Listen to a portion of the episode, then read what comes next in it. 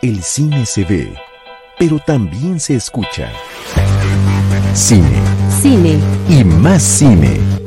Con Charlie del Río y el equipo Cinemanet.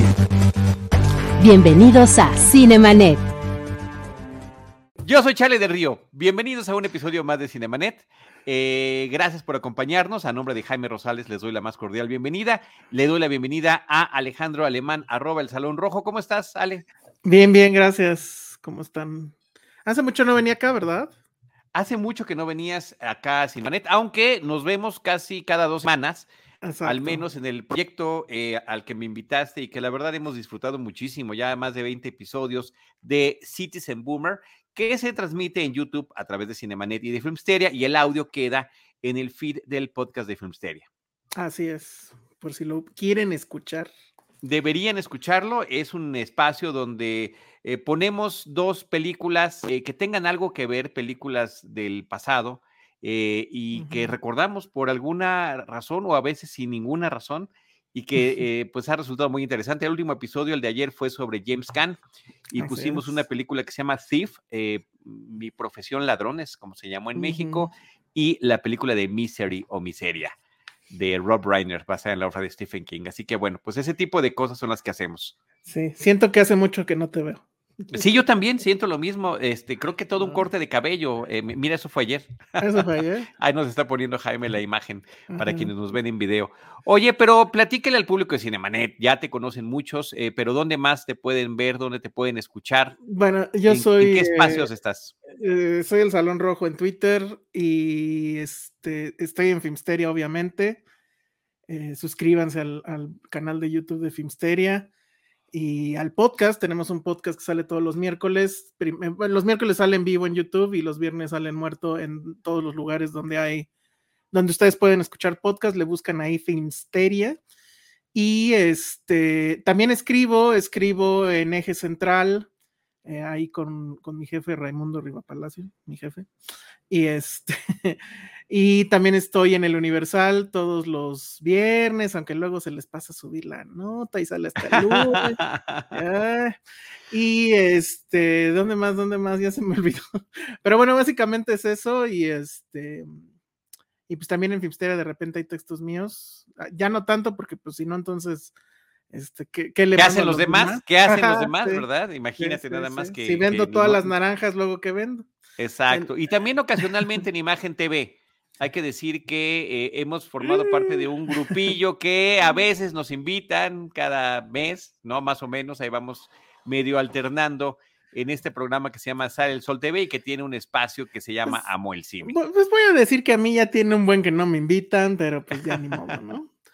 Entonces, pero sí, ahí estamos, es, ahí donde estamos. Y de hecho, vienen ahí otras cosas, pero no les voy a decir porque se ceban. Claro, claro, hay, que, hay que ser supersticiosos. Los boomers somos supersticiosos. Sí, totalmente. Cero científicos. Pero bueno, pues ahí está. Si alguien no me conocía, pues este, básicamente donde estoy todo el tiempo es en, en Twitter, en esa red que según esto ya está muerta. Y este, también tengo mi cuenta de, TikTok, pero la verdad es que solo lo usé para una situación ahí. Quiero subir más cosas, pero la verdad me da flojera. Pero estamos también en el, en el TikTok de Filmsteria, y ahí de repente sí he subido algunos reviews. Entonces, pues chéquenlo porque nos está yendo ahí más o menos bien. No se nos da eso del TikTok. Aquí en el caso de Cinemanet, el que está eh, al frente es Jaime Rosales, justamente. Él es el que da anuncios por allí y sube ah, videos. Sí, ahora. Sí, en este TikTok de Cinemanet ya existe y es protagonizado por Jaime Rosales. Nos está invitándonos cordialmente, nos promueve a que hagamos algo, pero siento que no, no se nos da. Y bueno, vamos a ver poco a poco cómo va funcionando eso. Y también, bueno, agradecerte, Ale, porque desde hace muchísimos años eh, eres un colega que nos ha acompañado aquí en Cinemanet. Desde, pues, mm, oye, lustros, diría yo, ya tiene mucho rato. Eh, habría que ubicar cuál fue tu primer episodio. ¿Quién sabe? Pero hemos colaborado mucho, hemos colaborado mucho. Ya pasó mucho tiempo. Pero bueno, Oye, si hay gente en vivo viéndonos estas Sí, bueno, al menos Ángel López, que es la verdad este, un gran feligrés, ¿E-, una persona que nos acompaña. Sí, es cliente, por supuesto que sí. Y estamos siempre muy agradecidos. Por, dice, por suerte los encuentro en vivo. Muchas veces nos ha encontrado en vivo. Hoy estamos haciendo, no es nuestro horario habitual, ha habido una serie de temas de todo tipo. en Cinemanet. Hemos estado, eh, no hemos eh, publicado con la frecuencia que lo hacemos. Eh, me incluyo también como parte de las razones por temas de salud. Néstor Montes también está por aquí, así que gracias, Ah, Néstor. vientos. Ujú. Oye, y bueno, el día de hoy Alejandro Alemán se incorpora a este eh, serie de episodios especiales que iniciamos hace unos meses y que consiste en que nuestros amigos y colegas de la cobertura cinematográfica vengan a Cinemanet, nos platiquen de alguna película que haya significado mucho eh, para su cinefilia desde su infancia o desde su juventud y que a la fecha la película también siga siendo relevante ya desde un punto de vista profesional. La película que nos trae Alejandro Alemán es una película que me encanta, de un director que toda esa parte de, su, de, su, de sus películas de los ochentas a mí me gustaban muchísimo. Eh, me gustan más otras que no que esta, debo decirte, Ale. Pero ahorita nos platicas Mm, por qué elegiste Las aventuras del barón Munchausen de Terry Gilliam de 1988. Sí, bueno, es que a ver, igual no entendí bien la tarea, pero eh, según yo era como que una película que en tu infancia te haya marcado, ¿no? Sí, claro. Y entonces, eh, pues obviamente para no hablar todos de lo mismo, pues obviamente descarto Star Wars, pero no niego la cruz de mi parroquia, o sea, No. desconfíen, amigos y amigas, de cualquier crítico de cine, incluso de cualquier cinéfilo que venga y les diga que a los nueve años este, veían a Tarkovsky o a Kubrick, este, y, que eran fans y que su mamá las llevaba a la cineteca, o sea, no sé, pero yo desconfiaría mucho de ese tipo de personas. No sé a quién más, con quiénes más has aplicado este ejercicio, pero quien les venga con eso, la verdad es que está mintiendo con M mayúscula. Es imposible que, que eso suceda porque pues, simplemente esas películas no están hechas para un niño de 10 años, de 12 años. Bueno, a los 12 años tal vez ya no eres tan niño, pero entonces, bueno, yo de, sí, obviamente eh, eh, en la infancia la que más me influyó fue Star Wars sí es la que hizo que, que, que, yo quisiera, no, no pensé nunca en dedicarme al cine como tal, sino, porque la verdad es que no sabía ni cómo se hacía el cine, pero uh -huh. sí fue la que hizo que quisiera yo ver más cine. O sea, fue la droga de entrada, como le llaman, ¿no? Entonces, luego pensé en otra, pero que también podría haber sido muy obvio, que es este Volver al futuro, que pues también me tocó en, en, la infancia más o menos, y pues lo mismo, ¿no? Sobre todo porque a mí Volver al futuro me gusta mucho, digo, ahora lo sé, pero eh, obviamente en ese momento no lo expresaba así, pero me gusta mucho su guion, o sea, aunque mucha gente sí le encuentra como que el hoyo negro en la historia y todo eso, a mí me parece que es bastante, bastante bueno, va avanzando todo, todo se va conectando, es muy bonito. Y entonces pues ya llegué a una como que tercera opción, que es eh, eh, el varón Munchausen. Uh -huh. Y este, pues digo, ahorita vamos a hablar más de ello, pero sí es una película que a mí en su momento sí me voló la cabeza.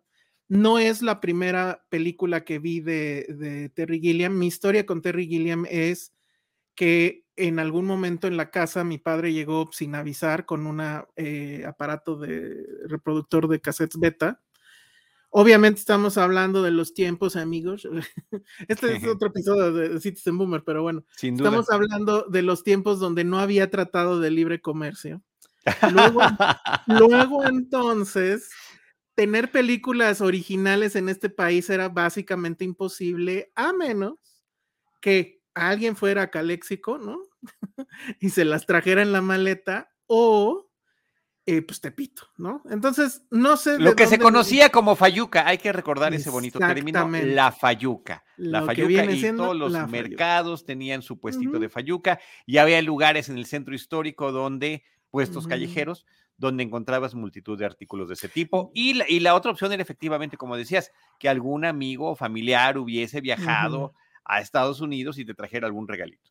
Yo sí tenía un tío, que la verdad es que no era un tío cercano, pero o sea, el tema con él era que vivía en el gringo y de repente venía a, a visitar a, eh, a, la familia y siempre traía dulces, ¿no? Y eso era como que, pero ya saben, nerds, Butterfinger, este, no sé, M&M's, cosas que ahorita son súper obvias y están en un Oxxo. Sí.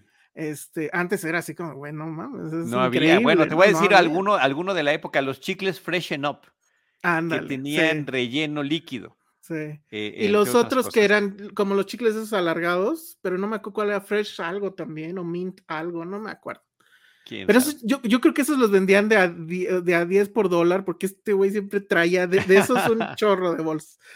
Pero bueno, esa era la época. Es que sí lo quiero poner en contexto porque sí, está bien, está entonces un día llegó mi padre con esta cosa y entre los cassettes que había, todos piratas, obviamente, había uno que sí tenía, le habían puesto la etiqueta y le habían como que puesto con colores, no sé por qué, Brasil. Pero a mí bien. Mm, me llamó la atención porque era Brasil con Z. Y yo dije, ¿por qué Sí. está mal escrito? Entonces, obviamente estaba bien escrito, pues estaba en inglés. Pero en yo era un inglés, niño claro. tonto, ¿no? Entonces, pues la vi, o sea, la puse, la vi y no entendí un carajo. Pero eh, toda esta onda de imaginación que tiene Terry Gilliam, la forma en cómo crea los universos. eh, yo digo, ya ni me acuerdo qué versión habrá sido, porque recordemos que había la versión de Terry Gilliam que era muy, un final muy, muy triste. Yo creo que es uno de los finales más tristes en la historia del, Sí. del cine, por lo menos del cine gringo. Este, y bueno, total que ahí ya vino, o sea, existe alguien llamado Terry Gilliam. Y entonces luego vino el estreno, que no sé si tienes tu bonito librito para saber eso. ¿Cuándo Sí, cómo no, aquí lo tenemos a la Ah, mano. Perfecto. Una Ah, mira, el. VH, el, ese es VHS de- del Barón Munchausen. Es que Jaime me, me encanta lo rápido que encuentra las imágenes, pero bueno. Sí, está cañón. A ver, ahí te va. Cartelera A ver, cinematográfica venga. 8089, María Luisa Ujú. Amador, Jorge Ayala Blanco. Las aventuras del barón Munchausen se estrenó el 30 de junio de 1989 en Mm, México. Solamente estuvo dos semanas en cartelera. O sea, no le fue bien. Primero fue parte del, del noveno Foro Internacional de la Cineteca Nacional. Eso fue el 5 de mayo.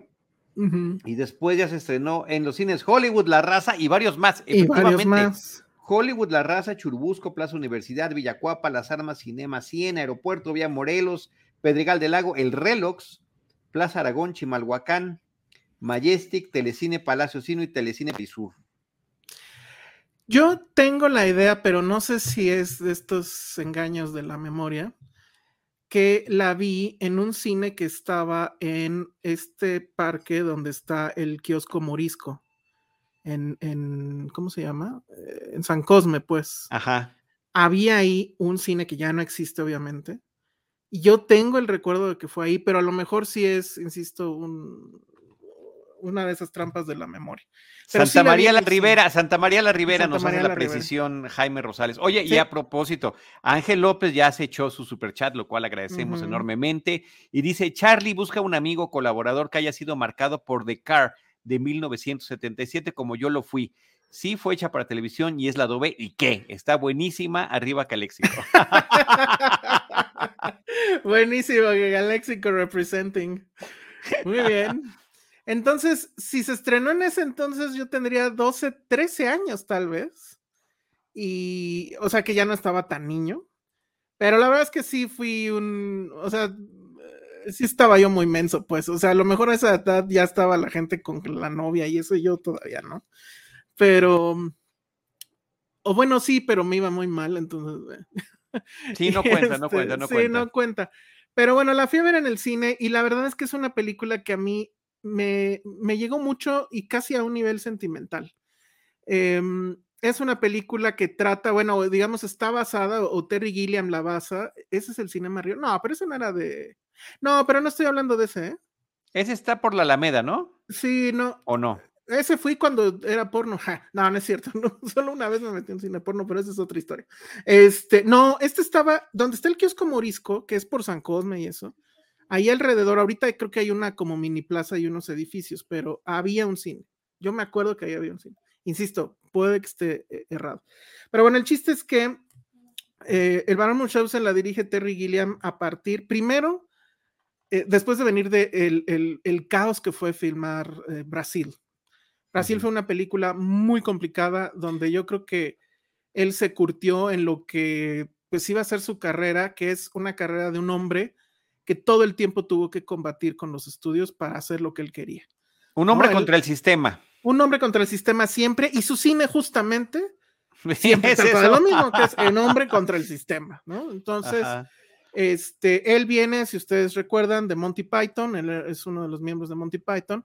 Él además tiene esta habilidad de que es muy buen dibujante y animador, entonces todo eso lo usa en, en- en su cine.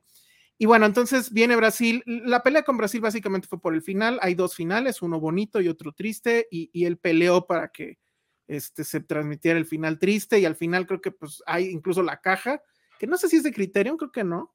Pero donde están tres finales, ya ni me acuerdo del tercero cuál era, pero había, hay una caja ahí de, de Brasil. Entonces, bueno, viene esta película y yo sabiendo que Terry Gilliam me había dirigido Brasil, una película que en ese entonces yo no había entendido nada, digo, sí la quiero ver. Me acuerdo que vi, vi, los trailers en la tele, ¿te acuerdas que te he contado de que había un programa de tele que no sé cómo se llamaba, que pasaba los trailers? La veo y la verdad es que me fascina. Y, y, me fascina porque, bueno, es, al final es un cuento, está basado en todas estas historias que hay sobre el barón Munchausen, que pues tengo entendido que es digamos, no es como cuento de hadas, pero digamos, son historias que evidentemente no sucedieron, pero que en algún momento de la humanidad eh, a este personaje eh, le dio nombre a una, como un padecimiento que se llama algo así como condición de Munchausen o algo así, y que es cuando alguien ya empieza a decir cosas que no son ciertas, que evidentemente no son ciertas, pero la persona las cree. Y entonces este varón es así, o sea, él cuenta las historias de todo lo que le ha pasado en la vida y nadie le cree, pero pues se supone si pasaron o tal vez no, y es un poco el juego de, de, de la película. La película inicia con una guerra, estamos al, en, aparece creo que un epígrafe que dice que estamos en el siglo XVIII, en la era de la razón, Ah, sí. que, y que además es miércoles, que eso es muy importante, ¿no? Y lo que vemos es una batalla entre turcos y, y este. Una ciudad europea, ¿no? Sí, Una pues no, europea, no, no creo que se, es no se especifica, Unido. sí, pues, porque son británicos algunos. Y lo que vemos es un teatro que está en medio de la guerra, en medio de un bombardeo, que la verdad es que eso, hijo, a mí me recordó a Ucrania muy cabrón. Y entonces están los del teatro tratando de, de, de, de animar a las tropas haciendo una obra de teatro que justamente es sobre el barón Munchausen. Y pues llega un viejito que se parece mucho al barón Munchausen y dice que es él y que paren el teatro porque él va a contar la verdadera historia, que es su verdadera historia. Y viene este bonito elipsis que es genial porque no tiene corte. O sea, la cámara los está, estamos en este teatro y de repente la cámara voltea y ya estamos en este palacio del sultán donde nos van a narrar eh, eh, cómo era, digamos, nos van a presentar al equipo, ¿no? Y, que eso también a mí me fascina. Lo, o sea, la, la, acabo de volver a ver. Bueno, la vi la semana pasada en realidad, pero bueno, es, es, es, a mí me parece que la primera mitad es perfecta. Entonces, lo que cuenta es este equipo que él tenía, que son sus sirvientes. No me acuerdo exactamente de los nombres, a ver si ahorita aquí los, este, los agarro en el IMDB. Pero el chiste es que, ah, bueno, sí, Eric Idle, que aquí dice que se llamaba Desmond, según yo, se llamaba de otra forma. Pero bueno, él es una especie de Flash. Es lo que tiene su, su digamos, su habilidad es correr, este, pues como. Berthold, ¿no? Le llaman a ese Era personaje. Berthold, sí, según yo, Sí. sí. Es que, es que es el nombre del. eh, son dos personajes porque son los miembros verdaderos de la, del, del grupo teatral ajá. y la forma en la que él los ve y él los recuerda y los identifica como los personajes que estaban a su servicio. Exacto. Luego está un enanito que ya, ya no me acuerdo si él salía, si él era un Ewok en Star Wars. No, no, él no. Jack Purvis. Jack, ¿o sí? No estoy seguro, pero creo que de- venía de Time Bandit, sin duda, ¿no? Sí, sí, él- todos son conocidos de, de, de este, ¿cómo se llama? Terry Gilliam. De Terry Gilliam. O sea, estuvo, él, estoy viendo que él estuvo en Time Bandits, que también estuvo en Brasil, ya no me acordaba de eso. Ah, y sí, ah, no, él fue un Yagua. Jack Purvis fue un Yagua, efectivamente. Ok. Entonces, bueno, él, que es un enanito, pues, o sea, una persona de estatura baja, para ser muy correctos, él, su superpoder era que este, soplaba, pero como si fuera Superman, pues, ¿no? O sea, un, un viento de, de, este, de tormenta, pues, y entonces todo salía volando. Luego estaba otro personaje que era, aquí tenemos a, a él, que la verdad no me acuerdo los nombres, lo siento. Luego está el otro que es el hombre fuerte, y que pues literal es un negro, este, súper fuerte, grande, etcétera. Y el último, que es este personaje que de hecho él es el coescritor de, de la película, es eh, Charles McKeown. Él hace a este personaje que tiene una puntería así este, fenomenal que de kilómetros a la distancia le da siempre en el blanco. Entonces, Sí. Ad- Adolphus era su personaje y de-. Jack Porbus era Gustavus. Ujú. Adolphus y Gustavus. Perfecto. Entonces, él cuenta esta historia de cómo inició la guerra y resulta que todo fue por una apuesta que le gana el barón Munchausen al, al, a los turcos, bueno, al, al, sultán. Este, al sultán. Y eh, pues la, como la gana, entonces la, la, la apuesta era que se podía llevar lo que el hombre más fuerte pudiera cargar, todo lo que el hombre más fuerte pudiera cargar de su bóveda que es una bóveda como de rico Macpato, ¿no? O sea, se ven así el oro, las monedas, todo. Y resulta que como justo uno de sus sirvientes es el hombre más fuerte, se lleva todo cargando así, todo. Solo le queda una moneda que se la dejan ahí al, sirviente, ¿no? De propina. Y, así se desata la guerra y entonces el asunto es que el varón Munchausen se regresa de nuevo a la realidad donde están en la, en la guerra y este, lo que va a hacer el varón Munchausen es decir, bueno, voy a terminar con esta guerra, déjenme, voy a, reunir otra vez a mis eh, fabulosos sirvientes para acabar con esta guerra, porque vemos como el, gobierno, pues, actúa como un gobierno clásico, ¿no? De, no es que tenemos que hacer un tratado y no, esto no es lógico y no es que eh, hay un momento donde los soldados no están disparando, no están disparándole a los turcos porque es miércoles y los miércoles se supone se descansaba, ¿no? Entonces, este, ahí ese papel es de Jonathan Price, que es el papel opuesto al que tuvo en Brasil, ¿no? Pero y bueno, obviamente está ahí porque son muy cuates Guillermo Miel. Y bueno, no tiene mucho sentido seguir contando porque es un despliegue de imaginación que a mí me sigue volando la cabeza porque es una película que se ve carísima. O sea, la cantidad de escenarios reales que tiene es muchísimo, muy, eh, o sea, son muy grandes además, pero son muchos. vamos a ir a la luna, vamos a ir a este, al subsuelo, en, un volcán, vamos a ver una representación de la pintura de Venus de, Milo, eh, vamos a eh, estar en el interior de una ballena, vamos a ver la pelea con los turcos, está la escena del teatro, o sea, todos estos escenarios son reales, obviamente hay maquetas y, obviamente hay animación y etcétera, miniaturas, pero todo, todo, todo es real, o sea, no hay nada que sea por computadora.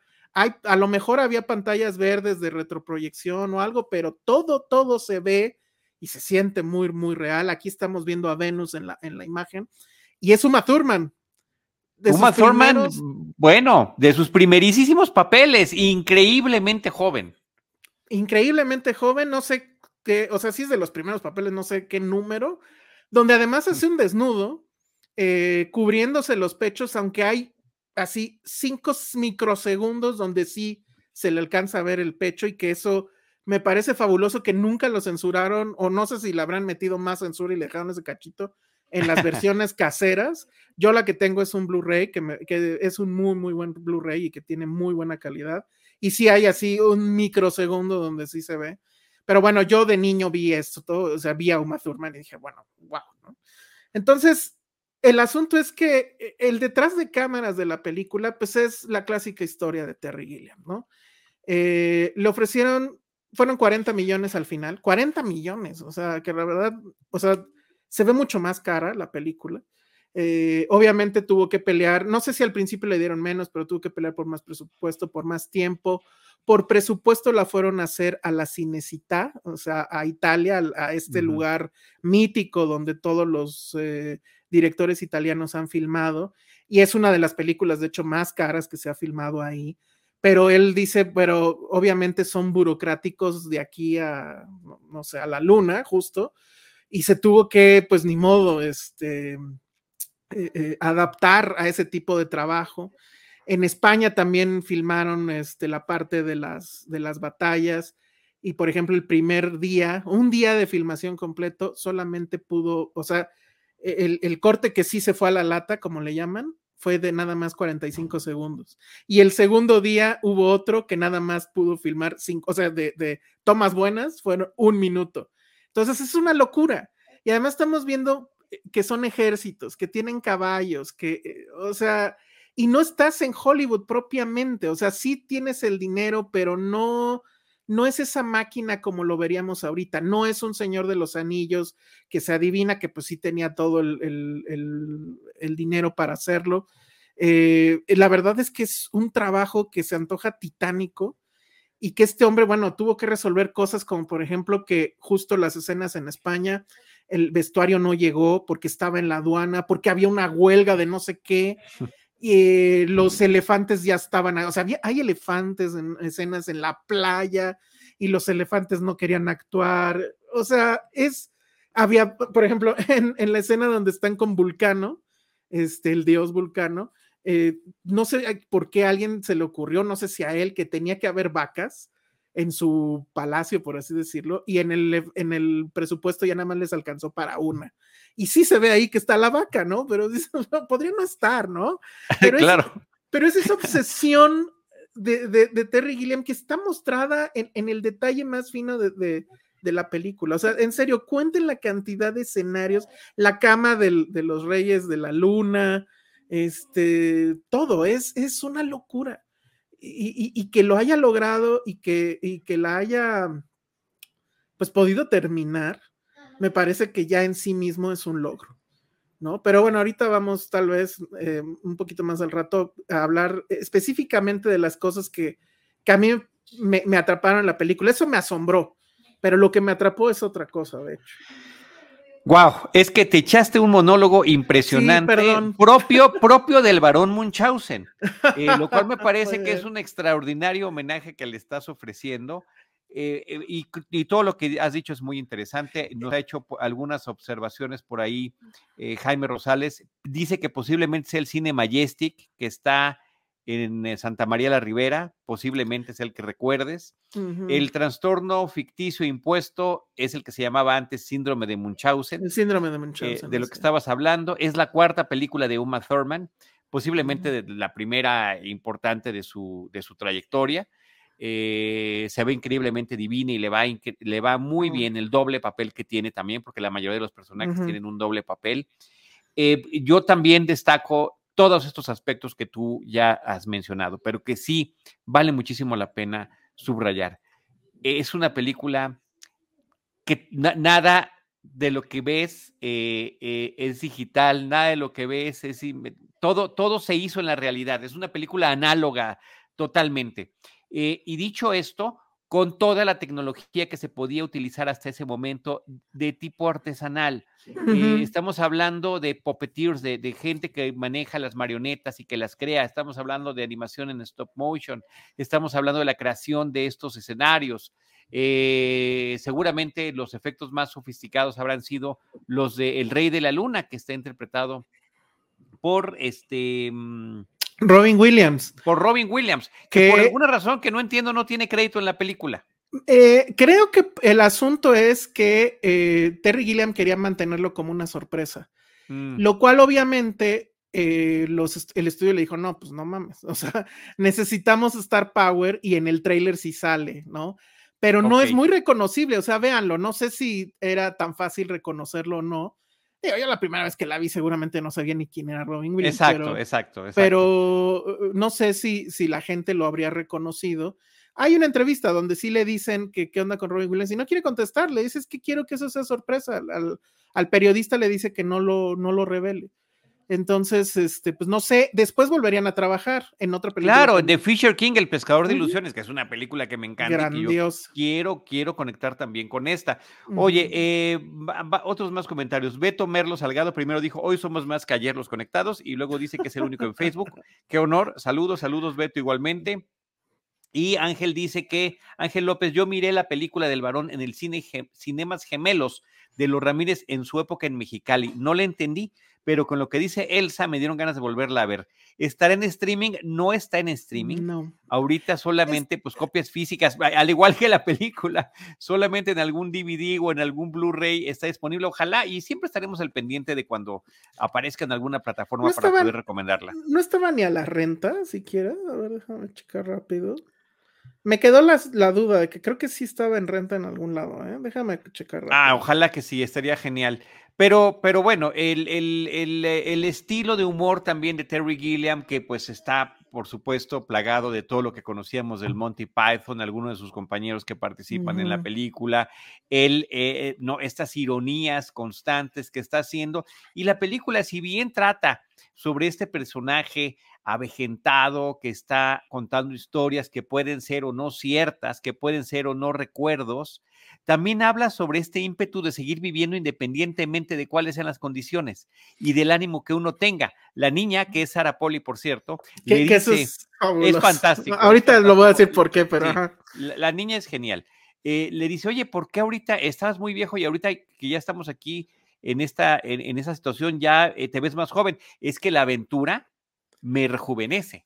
Así Y, eso, y eso es muy importante. Y también pasa en otra ocasión cuando se reencuentra con eh, Gustavos y con Adolfus, que ya están en el corazón de este monstruo marino, eh, pues ya jugando cartas, pensando que están en el infierno. Dicen, no, hay que salir de esto, porque no, no, no te, no nos clavemos en esto, hay que, hay que mirar más adelante. Esto es, un, es una película que habla también sobre el ímpetu de la vida. Dice Jaime Rosales que en YouTube está disponible a la renta en 45 pesitos. Sí, creo que básicamente está en todas las plataformas, incluso en Apple TV y Microsoft y todo eso, pero a la renta o venta. No está eh, propiamente para la vista gratis incluida en ninguno de los, de los streamings.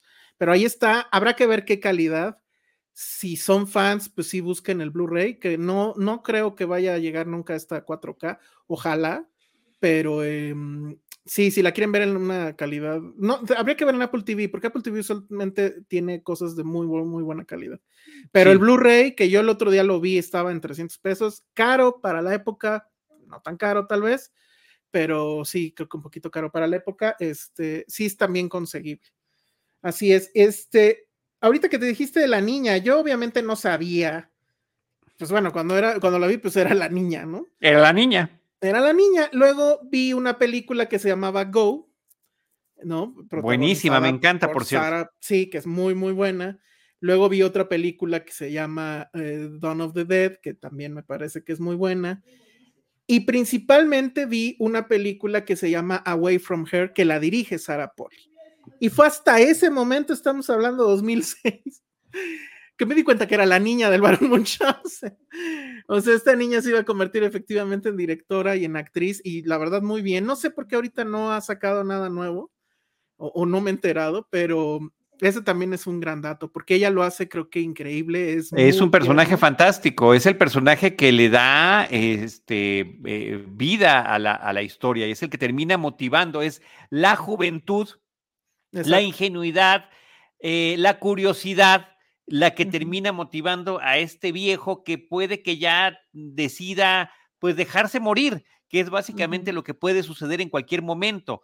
Está también esta figura que me encanta, presente en las figuras, en, varias de las películas de Terry Gilliam, que es la muerte, o que es algo ominoso a lo que se están enfrentando los personajes. Y aquí es una muerte alada que constantemente se aparece, está por, por tomar su fuerza vital, y es justamente la niña quien constantemente está tratando de evitarlo. El, personaje a veces es, en stop motion, a veces está manejado con marionetas, es, es una figura muy perturbadora y que, eh, y, que, y que está constante. Yo recordaré que tanto en Brasil, en las escenas que el personaje de Jonathan Price está imaginando, donde él es un héroe, hay una figura que lo está persiguiendo también y en The Fisher King sucede lo mismo. Hay una figura que está constantemente apareciéndose, que, tiene las mismas características de la muerte que vemos en esta cinta. De, esas tres, esta para mí me parece que es la más perturbadora, porque además sí es una figura que constantemente está persiguiendo al varón. El varón es como una anomalía, ¿no? O sea, él ya debería estar muerto por todo lo que ha hecho. Este, volar en una bala de cañón, ir a la luna, este, combatir no sé cuántos ejércitos, debería caer, en un, caer en un volcán, salir del otro lado del mundo. Ajá. Y, y, por ejemplo, cuando vuela en una bala de cañón, va volando la muerte y trata de alcanzarlo, pero nunca, nunca lo alcanza. Y, pero sí son momentos perturbadores porque en algún momento pareciera que él dice, bueno, ya, ¿no? Ya que venga. Sí, sí, sí, él se quiere dejar en algún se lo dice a la niña, ya déjame morir aunque sea por una vez, ¿no? este, pero bueno, todo esto a mí como niño creo, o sea, no sé, creo, que con lo que más me quedo con e, de esta película y que es lo que ha hecho que yo sí la guarde en un lugar muy cercano a mi corazón, es que creo que esta película me enseñó cómo debe ser un caballero. Y por ejemplo, esta escena donde Uma eh, conoce a Uma Thurman y que es el momento donde más joven se le ve, que de hecho, Ujú. pues es al actor, ¿cómo se llama el actor? Neville. Este, John Neville. John Neville, que yo siempre pensé, ¿por qué este güey no está en más películas? A mí me parecía increíble, ¿no? Y, y que bueno, la nariz es falsa, yo pensé que sí era de él, ¿no? Pero Está fantástica la nariz. está fantástica la nariz. Pero bueno, en ese momento cuando baila con Uma Thurman y que están bailando en el cielo, o sea, están flotando, Flotando. y que Ujú. él siempre trae una rosa debajo de su, de su chaqueta o no sé cómo llamarlo, y, y se la entrega, siempre le está entregando rosas a las chicas guapas, ¿no? Entonces, a mí e- esa parte me- me- se me quedó mucho, pero es justo, es un caballero en toda la extensión, porque no nada más eh, eh, trata bien a las mujeres y, y- y- y les da flores, mientras, mientras, por ejemplo, Vulcano le da diamantes, ¿no? Que los puede sacar apretando carbono. Pero también es el tema este justo de la, de, de la aventura, pero de, de- del enfrentarse a, todo, ¿no? Y seguir adelante, de no tener miedo a la muerte, de, de seguir eh, en este camino que pues es obviamente el camino de Terry Gilliam, que es el de la fantasía que va a derrotar a la razón pura, ¿no? O sea, a las matemáticas, a la ciencia, o sea, siempre debe de haber un espacio para la imaginación y, y además la imaginación debería de ganar. Porque bueno, en el mundo de Gilliam las guerras son justamente en la derrota de la imaginación y es pues la ciencia y lo veremos, o sea, digo, la bomba atómica y todo eso pues es ciencia pura al final del, del tiempo. Pero Y que se menciona, perdón, y que se menciona en la película. Ah, sí, cuando cierto, están hablando, cuando está hablando con, Ujú. con, eh, con este dios, que Vulcano, está interpretado ujú. por Oliver Reed, ni más ni menos. Exacto, sí. Irreconocible porque está todo tiznado, porque justamente Sí. está en el volcán. Y que lo hace que- increíble también. Está fantástico. Y recordemos que su última act- actuación fue en Gladiador, precisamente, que, que muere durante la filmación y tiene que, tienen que encontrar la manera de, de- de llenar los huecos con eh, efectos digitales para poder completar su participación en esa película. Sí, se supone que él y John Neville tenían como que mutuo respeto y fue, o sea, todas esas escenas que hicieron juntos fue muy, bueno, el director decía es que fue muy padre porque ellos mismos decían hay que hacer otra, hay que hacer otra y querían llegar a un nivel de perfección ahí, ahí loco. Pero bueno, Sí. eso, es, eso es lo que a mí me gusta en términos de, de historia de, de- del Barón Munchausen. O sea, creo que es este personaje que, que no necesariamente creo cae dentro de, de un asunto moral, pero que siempre sabe qué es lo correcto y siempre sabe qué hacer. Aunque tiene estos momentos donde ya es viejo y ya quiere mandar todo al diablo, siempre termina diciendo, bueno, hay que dar la batalla otra vez y hay que... Y, y, pues por supuesto vamos a ganar, ¿no? O sea, ¿qué creías que iba a pasar? Claro, y, Entonces- dispu- y dispu- dispuesto también al sacrificio. dispuesto al sacrificio, este, pero como que también con este, este asunto de como de una vibra de, de- de saber vivir, como le dicen los franceses, el joy de vivre, ¿no? De el- el, eh, este gusto por la vida. Y pues también, o sea, le, le da su rosa a la, a la reina Claro, en la un- luna. Un, bon vivant Un también. bon se dice. vivant, es un bon vivant, exacto. Y fue mi primer bon vivant que vi en el cine. Entonces me pudo fascinar porque además me parecía que él, o sea, siempre era culto, ¿no? Sabía de buen vino, sabía de, de muchas cosas y tiene a, a los sirvientes y, y- y, pues todos son así, eh, están siempre como, bueno, más o menos como que al tiro, porque está este chiste donde está- hizo la apuesta y no llega este cuate que, que le iba a traer el vino y, y va con, los de- con el resto de su equipo y le dicen, oiga, no ha, no ha llegado este cuate, no lo han visto y dice, no, pues se fue. Dice, ah, bueno, es que necesitamos hacer algo porque me van a cortar la cabeza. Y los otros así de, ah, y luego, es una apuesta. ah, es una apuesta. Ah, entonces sí, voy a poner a trabajar, ¿no? Entonces tiene todas esas ondas de humor. Aquí lo vemos en el harem. O sea, a mí, a mí me encantaba ese personaje que al parecer sabía de todo, que era un caballero y que además eh, tenía toda la, la confianza en sí mismo de que podía salir adelante. Entonces, eso para mí- también nos dice, nos dice este el término Jaime Rosales, ¿no? ¿Cómo? El savoir-faire. Ah, el savoir-faire, sa- sí, claro, savoir-faire, claro. ¿no? Sí. El saberse mover socialmente, Ujú, tener este conocimiento de poder eh, tratar con todo tipo de personas. Exacto. Y luego ya cuando la analicé, pues ya obviamente con ojos de crítico, a mí me sigue pareciendo, por lo menos la primera mitad me sigue pareciendo hermosa. tiene un gran ritmo, tiene un gran pacing y además, pues lo que vengo descubriendo a, lo mejor de que la acabo de ver es, caray, esta es una, o sea, no es de las primeras, bueno, sí es de las primeras. Por, la, por el año, pues ya habíamos tenido Superman, todavía no había Batman, pero es una película de superhéroes. O sea, es una película de origen y además, y, como de la última batalla que van a dar estos superhéroes. Y esas escenas de acción me siguen emocionando y me siguen este, dando ganas de aplaudir, que es cuando se reúne de nuevo el equipo y dan una última batalla que es, que es increíble, ¿no? El, la carrera que, que, lanza justamente este, ¿cómo se llama? De, Berthold.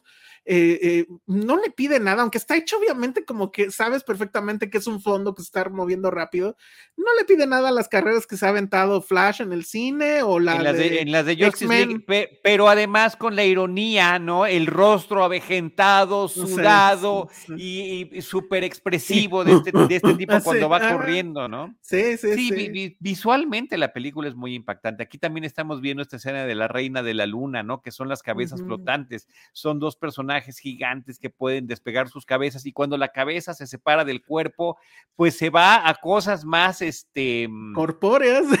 No, no, no, cuando se separa a las, a las, a, ah, las intelectuales, ¿no? Intelectuales. A, entender el sentido de la vida, la función del universo.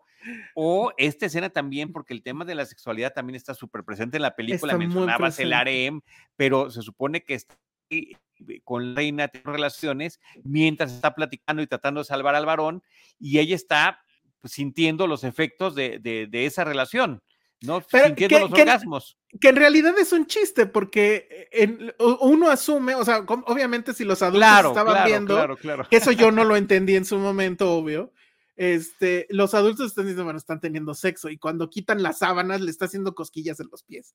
O sea, porque, porque es lo que le había dicho cuando le dice, ¿por qué hace todos esos ruidos? Dice, es que está con su esposo y le está haciendo cosquillas en los pies. y cuando lo vemos, efectivamente le está haciendo cosquillas. Es una, es una gran película con muy buen sentido del humor y además es otra, es una anomalía en la filmografía de, de Terry Gilliam, porque esta es probablemente la única de su filmografía que acaba bien. O sea, acaba con una nota feliz. Mm. Eh, tiene un final feliz, pues. Este, tiene varios finales en realidad, pero. Que, también es algo que él acostumbra a hacer.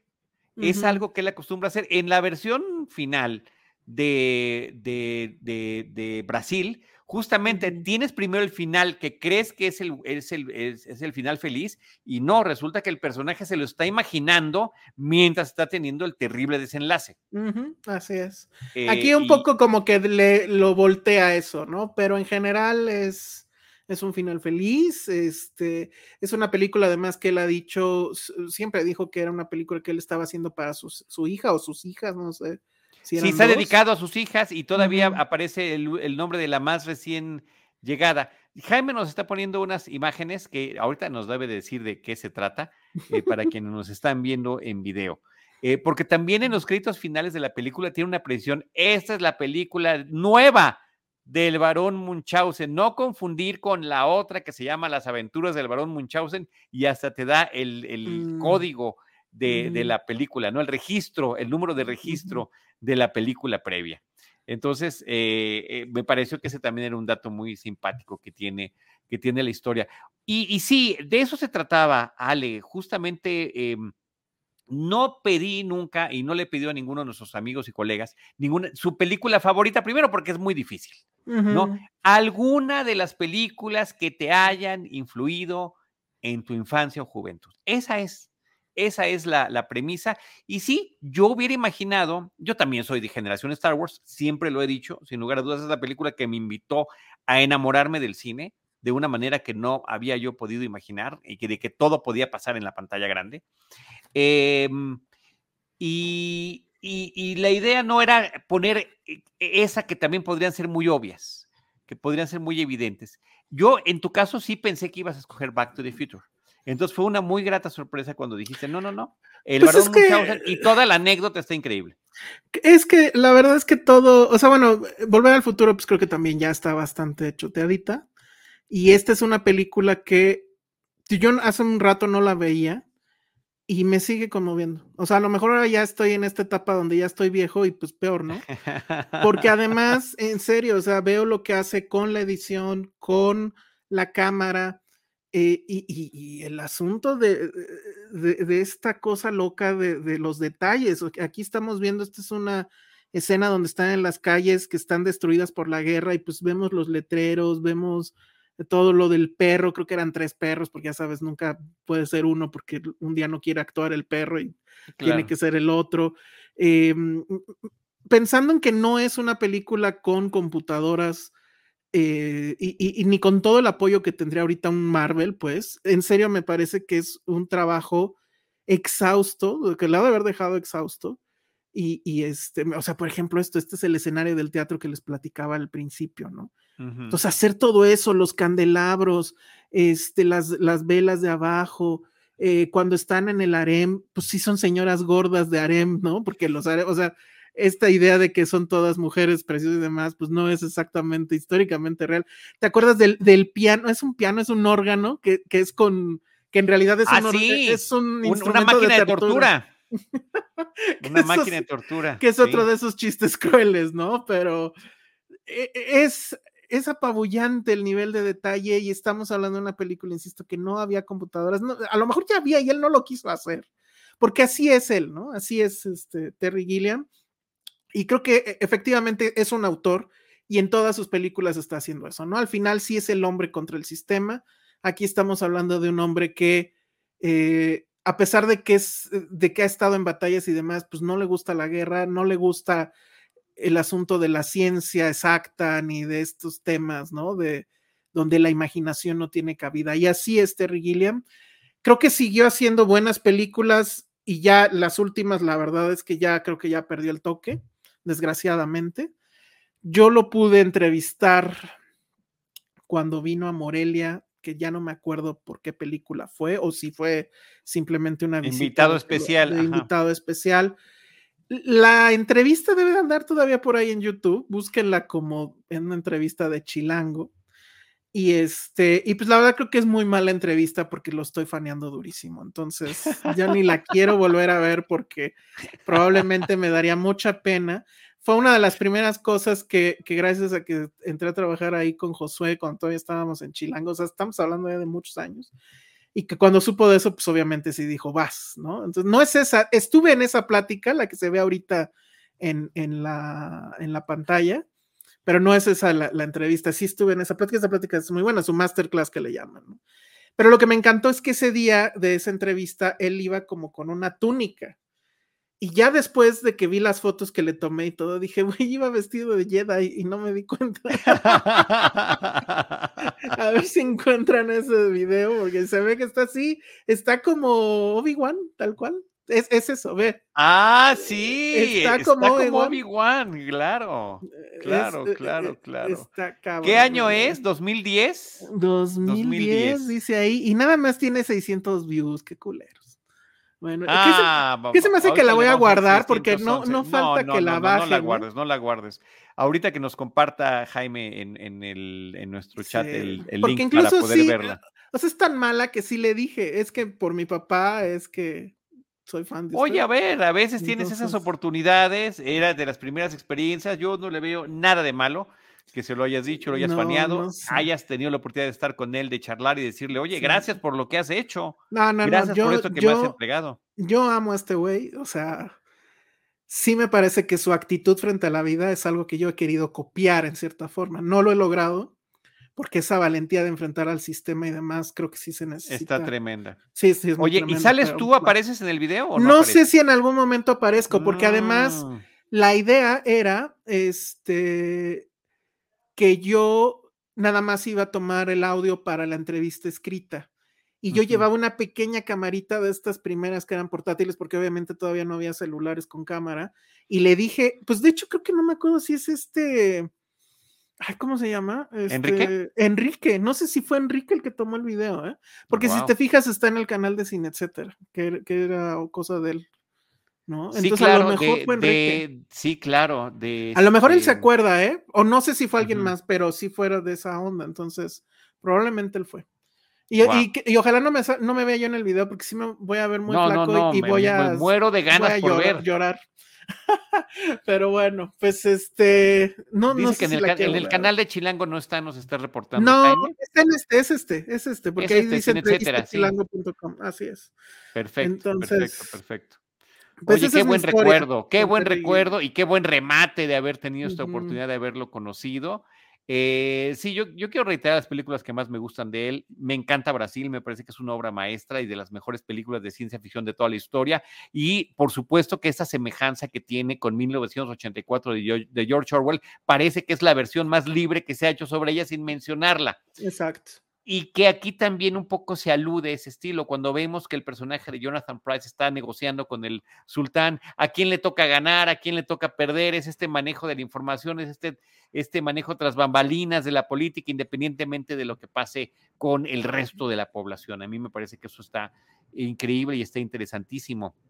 El pescador de ilusiones también la tengo en el corazón. Y- eh, sí, yo también. Es, es una película muy poderosa y 12 monos me parece también una 12 cosa monos, espectacular. Creo que junto con esa del Barón Munchausen son como las, las cuatro películas eh, principales que me gustan de él, independientemente de que él haya dirigido también la primera película de esta película de Monty Python y el Holy Grail, este, que es muy divertida y es muy, pero es más Monty Python que Terry Gilliam, Claro, creo yo. sí, No sí, sé, no sé totalmente. si, si, si- lo puedo definir de esa manera. sí, totalmente. Eh, pero es una excelente selección, fantástica. Eh, Está por ahí este momento también que no hemos mencionado, que es genial. Sting tiene una aparición Ah, brevísima sí. en la película y lo traen con este, con este político que es Jonathan Price y le dice, y dice, ¿usted es el que salvó a todos esos soldados y que arriesgó su vida? Sí, pues lo vamos a fusilar porque eso no se debe de hacer. Está dando usted un ejemplo terrible. Fusílenlo. Ajá. Dice, va a desmolar- desmolarizar a los demás que no pueden hacer lo que usted y demás.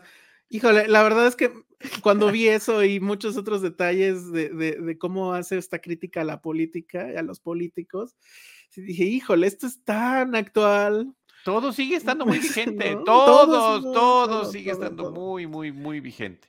Este, Eh, lamentablemente. Dos, eh, dos anécdotas, ya se me olvidó cuál era la segunda, pero la primera. em, después de esta película, que efectivamente seguro fracasó eh, rotundamente en, en taquilla, pero en crítica creo que le fue muy bien. Fue que y le se volvió película de culto. Se volvió, se volvió, película de se culto. volvió película de culto, efectivamente.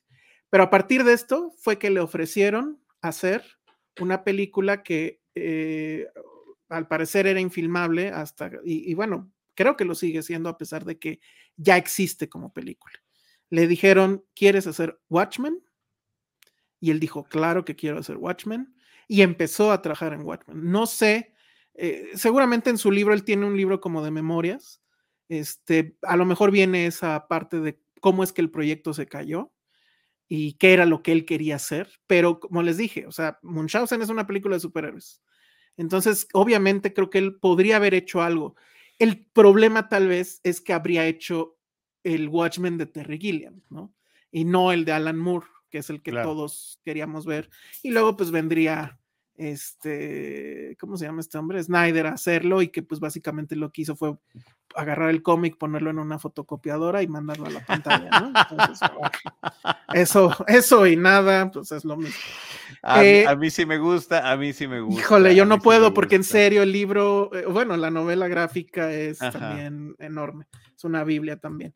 Y la otra que él cuenta y que me parece, ya no sé si es síndrome de Munchausen o qué, que cuando estaba en la cinecita en algún momento le llevaron a Fellini y que se puso, o sea, recorrieron Roma, este, y que él decía, o sea, de todo lo que pasó con Munchausen y demás, lo que más agradezco de que hice esa película es que pude conocer a Fellini y nos dimos una vuelta por la, la fuente, ¿no? La fuente de Trevi y demás. Entonces, imagínate, ¿no? Con Fellini. Eso está la- genial. eso está genial. Y la otra, ya por último, es que él quería que Marlon Brando hiciera un papel, ya no me acuerdo cuál era. Creo que era el del político, no me acuerdo. Obviamente no aceptó, pero sí hubo una plática, o sea, sí hubo una reunión. Y entonces lo mismo, decía, ya, si acepto no me vale, o sea, voy a conocer a, a Marlon.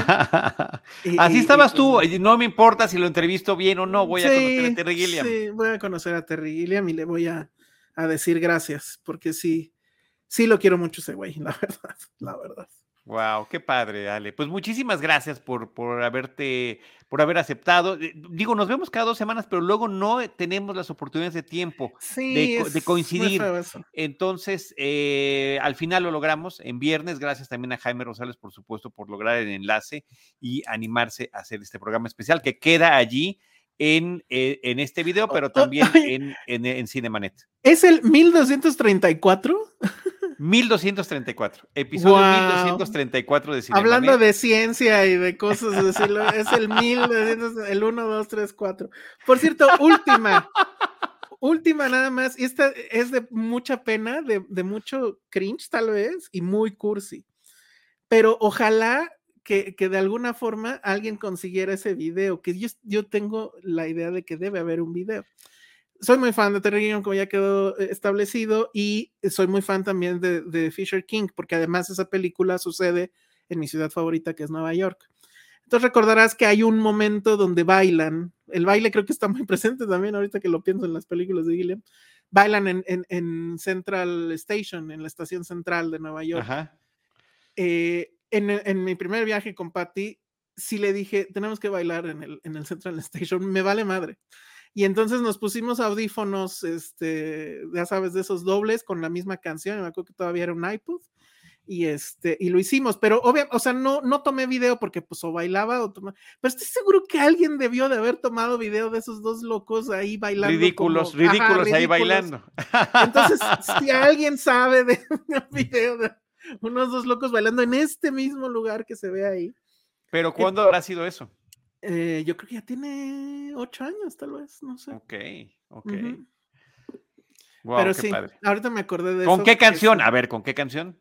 Este, era la misma que bailan ellos, que creo que es un vals. No me acuerdo ahorita exactamente, pero era la misma que sale en la película. Muy bien. Bueno, eso sí es. Veniste a abrir tu corazón el día de hoy aquí. Totalmente. No lo vuelvo a hacer nunca más. ya, me, ya me tengo que ir. Justo son las seis. Ya. Así es. Gracias, Alejandro Alemán, No, arroba el Salón Rojo, Filmsteria, colega, amigo, y, eh, y- y gracias por estar aquí en Cinemanet una vez más. Sí, seguirás viniendo, eh, pero nos vemos cada dos Claro. semanas ahí en Citizen Boomer y, Sí, sí, sí. y pronto abriremos redes sociales de Citizen Boomer también. Ya bien, ya lo esto, dijo al aire, muy bien. Sí, creo que hace falta, hace Que, falta. que, que- que quede aquí claro el compromiso. Perfecto, ¿sale? muy bien. Gracias, Alejandro Alemán. Muchas Gracias, gracias. Jaime Rosales. Arroba el Salón Rojo, arroba Charlie del Río, eh, Jaime H. Rosales. Y a nombre de todo el equipo Cinemanet, les agradezco que nos hayan acompañado. Y les recuerdo que nosotros estaremos esperándoles en nuestro próximo episodio con cine, cine y más cine. Esto fue Cinemanet. El cine se ve, pero también se escucha. Les esperamos en nuestro próximo episodio. Cine Cine y más cine.